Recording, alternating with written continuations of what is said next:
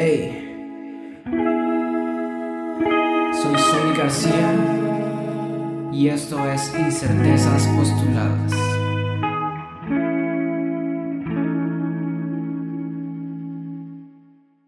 ¿Qué onda gente? ¿Cómo están? Espero que estén teniendo un bonito día. Este es el tercer capítulo de mi podcast y hoy vamos a hablar sobre un tema bastante, bastante, bastante, bastante interesante. Me gustaría tener toda su atención. Este va a ser el primer tema filosófico que voy a tratar así. Y pues bueno, aunque los demás temas, bueno, para mí todo tiene que ver con la filosofía y todo está conectado porque tengo estos conceptos filosóficos y todos estos entendimientos que me hacen ver como todo uno mismo y todo es conocimiento y todo es filosofía porque al final todo deriva de la filosofía, todo llega por ideas y las ideas pues son, es filosofía, eso es filosofía, las ideas y eh, pensar es, es filosofar. Entonces pues sí, em, este es el tema que pues me he estado metiendo machín estos últimos meses, toda mi, mi mi carrera así de pensamiento que digo, lo, lo, llamo así porque fue como un antes y un después de, de mi vida. Entonces yo, yo creo que sí podría decirlo como una, una carrera, una base de ponerme a pensar sobre el mundo. Tenía muy presente la realidad, el mundo, el, el, la, la vida humana como tal, la verdad humana, la realidad, todo ese rollo y pues me metí a investigar a fondo. Bueno, me parece muy egoísta. Digo, no, no egoísta, prepotente decir como a fondo porque la neta es que no. A fondo sería algo muy prepotente y algo muy exagerado, pero me metí una muy buena investigación sobre, sobre este pedo y quiero explicárselos de una manera fácil para que la gente que no nunca haya entendido nada de estas cosas o nunca haya prestado tanta atención o lo ha escuchado y ha pensado que es bastante difícil, pues voy a tratar de hacerlo lo más fácil posible para ustedes. Entonces, pues sí, esto comienza aquí.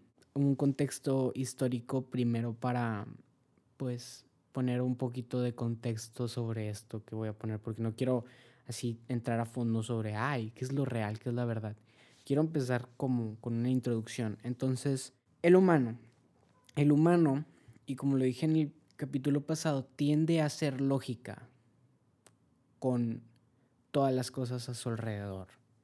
Eso es una cosa que hemos tenido bastante arraigados a nosotros desde estos tiempos, desde la antigüedad de, de nuestra humanidad. Entonces, el humano en la antigüedad no tenía como la explicación racional que nosotros tenemos de todas las cosas que, que ya sabemos, que, que conocemos, que entendemos todos estos conceptos y pues ellos trataron de encontrarle un sentido a las cosas en base a fuerzas mayores, o sea, a dioses. Esto era como era visto el mundo y esa era la, la, realidad para ellos. Para ellos así funcionaba el mundo.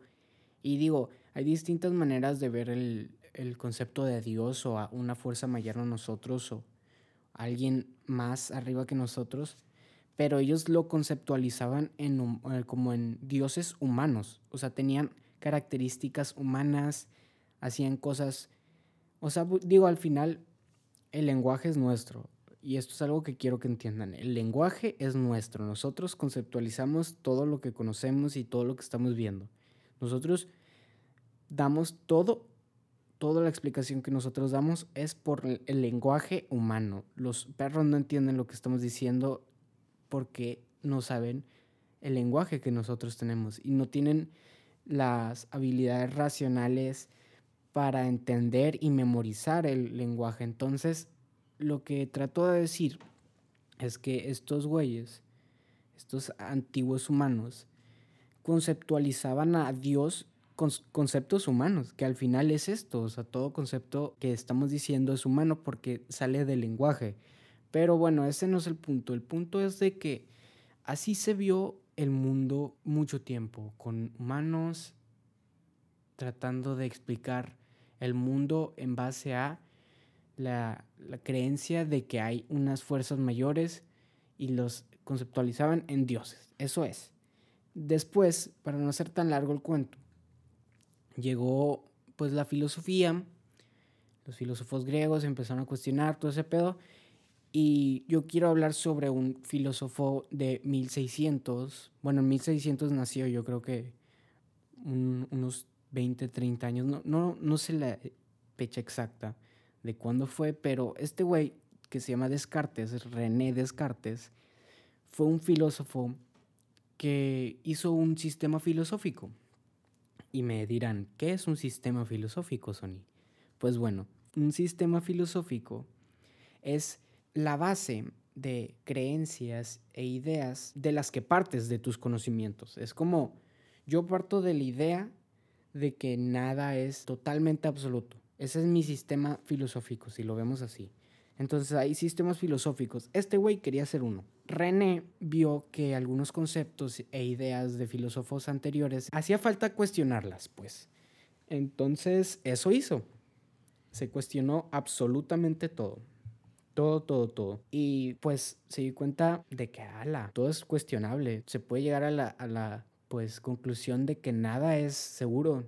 Todo es bastante cuestionable y bastante incierto y que pues de esta idea sale mi, mi, nombre del podcast, ¿no? Incertezas postuladas, que ya lo expliqué en mi primer podcast, así que si no lo han escuchado, pues escúchenlo. La, la neta es que me gustaría que escucharan los demás porque estoy así haciendo de bastantes temas, pero bueno, vale madre, esto fue un spam.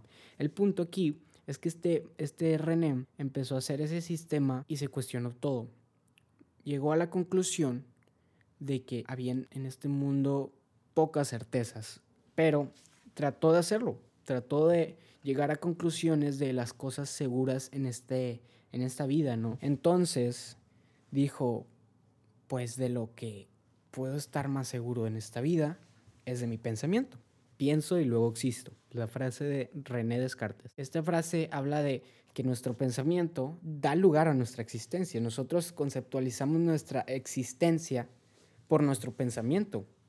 No es lo mismo ser a existir, porque un perro es, pero no sabe que existe, porque no, ni siquiera tiene razón ni lenguaje para definir que existe, simplemente es. Y tiene, claro que, conciencia y tiene instintos y todo ese rollo, pero no tiene la razón para decir, ah, yo soy un perro, porque literalmente no sabe qué es un perro, no sabe qué es saber. Entonces, pues bueno, el punto aquí es que eso es, la seguridad más segura de nuestra vida es nuestro pensamiento. Esto fue lo que dijo Descartes. Ya después hay más seguridades que él afirmó, que la neta es que yo no estoy de acuerdo con, con la seguridad que afirmó después, que es yo estoy seguro de lo que es un ser perfecto o algo, no, no estoy tan seguro de cómo lo dijo, pero bueno, voy a decirlo como me acuerdo. Yo estoy seguro de que hay un ser perfecto y por lo tanto hay un Dios. Algo así llegó a una conclusión así llegó a la conclusión de definir verdad absoluta como que hay un Dios. Eso, eso llegó a la conclusión. Y pues para mí se me hace poco evidente y un poco débil. Y no en el sentido así de, de, de cada quien puede creer lo que quiera, ¿verdad? Pero en un sentido débil filosóficamente, de que no argumentó ni siquiera razones tan lógicas, tan racionales, y se supone que ese güey era un racionalista. Así se les llamaba en esos tiempos. Y era un sistema filosófico también, los racionalistas. Entonces, pues bueno, esto es lo que quiero que entiendan como, o sea, como introducción. Antes se veía las verdades absolutas y se, se partía de ellas. Después se fue cuestionando estas cosas y nos dimos cuenta de que la realidad es poco real, o sea, es, poco real de conocer. Entonces, pues, o sea, y, y así, ¿cómo sabes que esto es real? Tú, persona que me estás viendo, ¿cómo sabes que lo que estás sintiendo, tocando, escuchando esto. Esto es real. ¿Cómo, ¿Cómo, puedes comprobar eso? ¿Qué es lo real? ¿Lo real es lo realmente real, real, real, real? ¿Lo que realmente está pasando?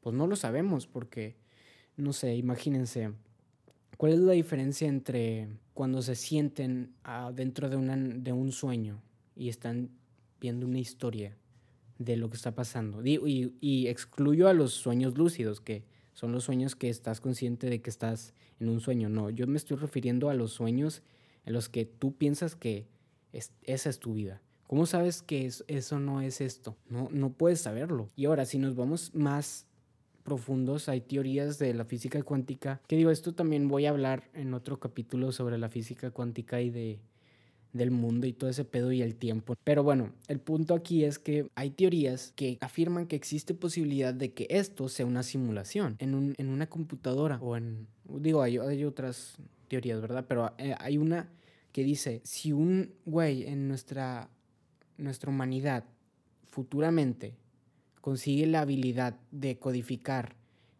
y hacer todo o sea, de, de, cuantificar todos nuestros datos, todo nuestro, nuestro mundo en una computadora y en un algoritmo y en, un, en una madre, ¿cómo, ¿cómo, no esto ya pasó? Entonces, pues sí, el, el punto de esto es que no sabemos qué es lo real, ni en un sentido eh, sensorial, ni tampoco en un sentido de, de, lo que de las ideas, ni de lo que está pasando, ni de nuestra física, ni de nuestras leyes naturales y todo ese rollo. Entonces, de ahí salió una fragmentación entre lo que es la verdad y la realidad. De eso voy a comentarles sobre la las teorías de la verdad y se las voy a dar así en, en un listado. Y Perdonen. Perdonen. Y pues, adelante, voy a comenzar con esto. El primero de todos es el dogmatismo, que es, regresando a lo de Descartes, él hizo una verdad absoluta con la existencia de Dios. Hizo una racionalidad de, de, ah, de estas cosas y llegó a la conclusión de que existe un Dios. Eso es una verdad absoluta. También las religiones hacen eso, parten de la realidad de, de, que existe eso, de que existe un Dios, de que existe una fuerza, de que existe algo metafísico, mágico, como lo quieran ver. Eso es como un dogma, un dogma. La parte graciosa es que todo termina siendo un dogma en el sentido de que hasta los antidogmas, o sea, en negar que hay verdades absolutas, se vuelve un dogma. También está la, como la, la media parte que sería como estar abierto a cualquier posibilidad. Pero bueno, eso es más o menos como el dogma, ¿no? El segundo, bueno, no lo voy a decir así de que en, en, números porque realmente no es como que es, es un orden. O sea, yo lo puse en un orden de explicar para que fuera más fácil, pero hay unos que salieron antes que otros, pero bueno, el punto es que el siguiente es el escepticismo. El escepticismo es la negación de que hay verdades absolutas y que aunque lo existan, no podemos acceder a ellas. Entonces, eso es el escepticismo, que de ahí, aquí pongan atención en esto, esto es la base de las demás teorías de la verdad, o sea, la base de que no hay verdades absolutas y de ahí se parten a nuevas cosas. Pero bueno, el, el, el, el escepticismo es eso, la negación de la verdad absoluta. Y pues un ejemplo claro sería la frase de Sócrates, yo solo sé que no sé nada. Es dar opiniones, opiniones desde tu humilde ignorancia, desde tu subjetiva ignorancia, porque es, es esto el pedo. La subjetividad es ignorante porque no conoce todo. Eso es el escepticismo. Después de ahí nos vamos al subjetivismo y el relativismo. Ok, el subjetivismo también es lo mismo parte del hecho de que no existen verdades absolutas y lo que determina lo que es verdad es el sujeto, es subjetivo. Lo verdadero es subjetivo, la verdad es subjetiva. No sé si han escuchado esa frase, pero es esto. De ahí sale el relativismo, que es la verdad es subjetiva y es relativa a las condiciones materiales. ¿Y qué son las condiciones materiales? Dígase condiciones materiales geográficas, condiciones materiales genéticas, todo ese rollo, todo, todo relativo hacia las condiciones que te pasen, las circunstancias, todo relativo a lo que tú definas como verdadero. Entonces, un ejemplo sería nuestra sociedad. Ahorita estamos viendo el mayor ejemplo posible. Los algoritmos de las redes sociales te envuelven en una burbuja que te hacen creer lo que tú quieres creer. Tú decides lo que es verdadero. Tú haces ese juicio. Tú te puedes encerrar en la burbuja que tú quieras encerrarte. Y desde la burbuja científica, la burbuja filosófica o la metafísica, la de esotérica, la de los horóscopos, todo ese rollo, tú puedes decidir qué es lo que quieres creer. Ya no está esa dialéctica anterior de, ah, yo me voy con una persona y probablemente esa persona tenga una opinión distinta y me pueda hacer cambiar de opinión o así. Que digo, eso no fue en, en muchos casos, ¿verdad? Y, y siempre estuvo como esa arrogancia del humano de, de defender sus ideas y de enamorarse de sus ideas. Pero me refiero que ahorita en, en, esta sociedad lo vemos mucho más palpable. O sea, esto es la sociedad, el relativismo. Esto es la, creo que la etapa o la época, no, no recuerdo cómo, pero era como, esto es la posverdad, esto es. Entonces, el siguiente que voy a tratar es el pragmatismo.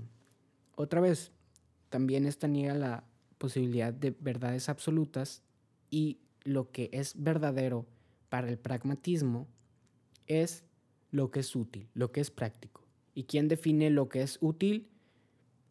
Volvemos a lo mismo del subjetivismo y el relativismo.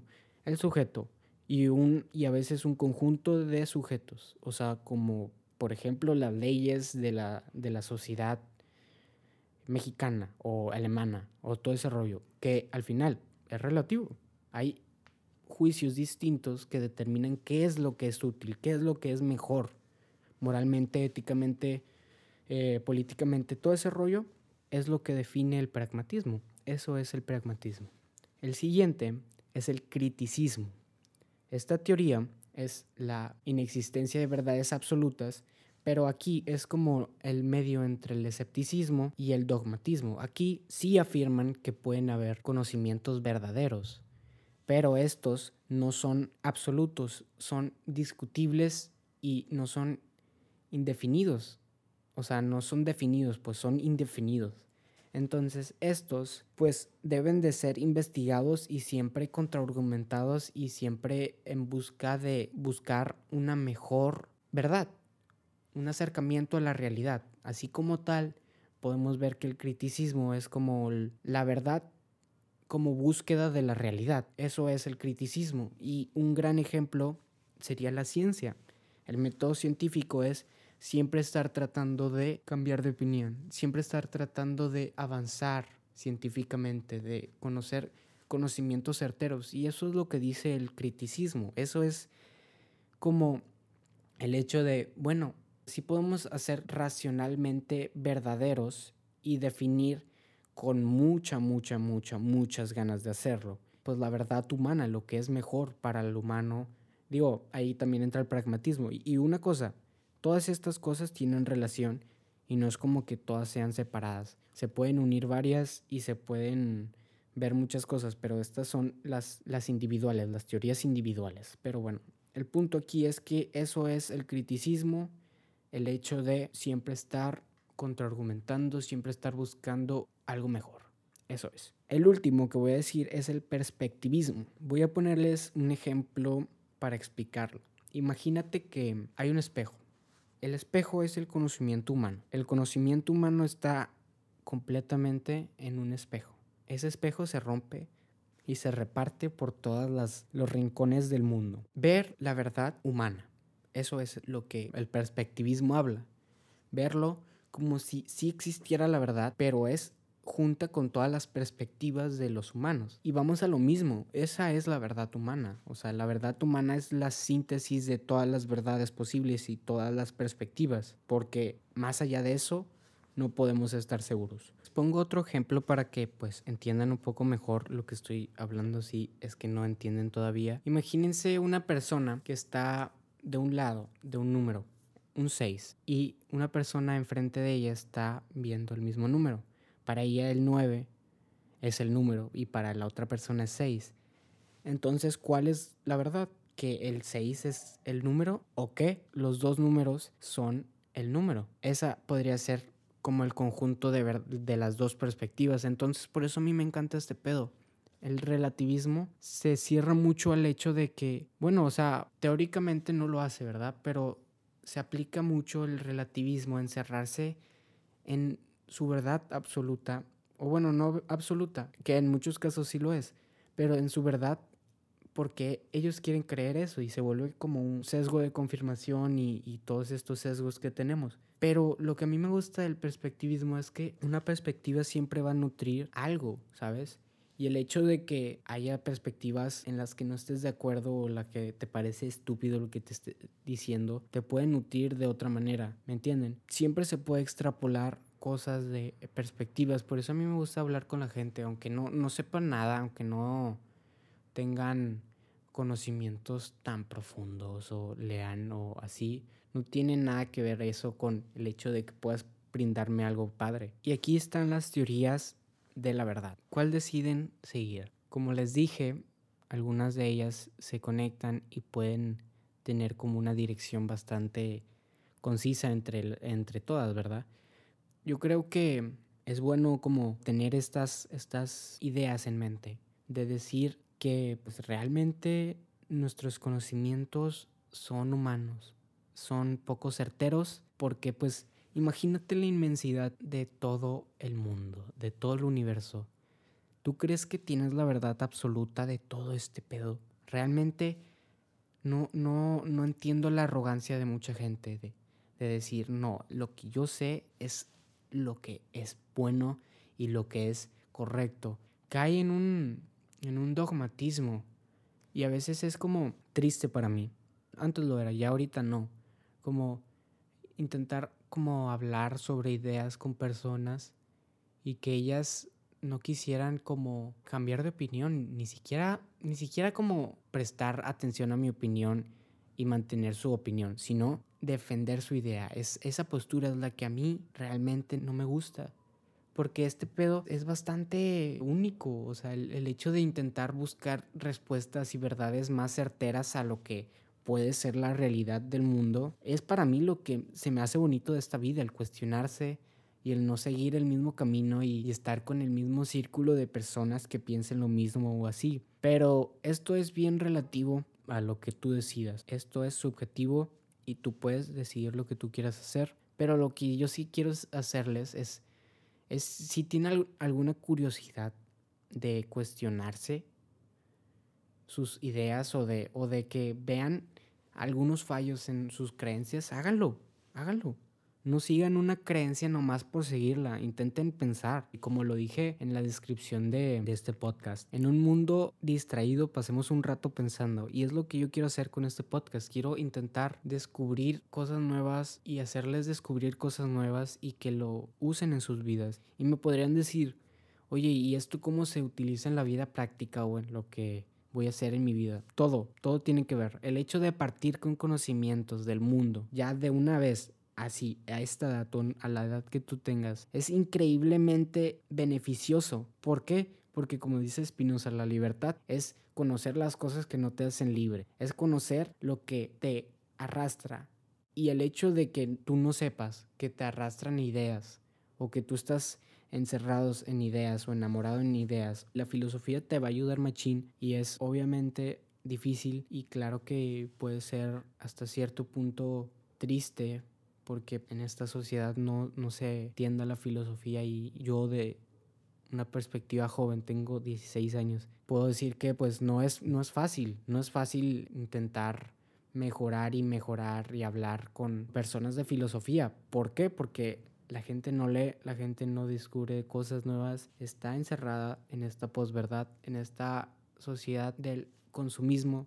Y digo, este es un tema bastante complicado y bastante matizado, bastante perspectivizado, en el sentido de que no nada más importa lo que estoy diciendo, hay muchas más perspectivas Y esto es lo que me gusta. Me gustaría conocer su perspectiva, me gustaría conocer lo que piensan.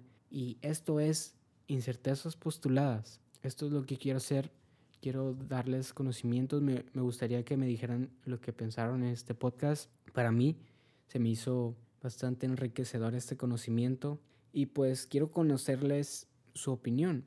Una última cosa que quiero decirles es sobre la relatividad. Me estaba haciendo pensar mucho el hecho de que la vida humana es bastante relativa.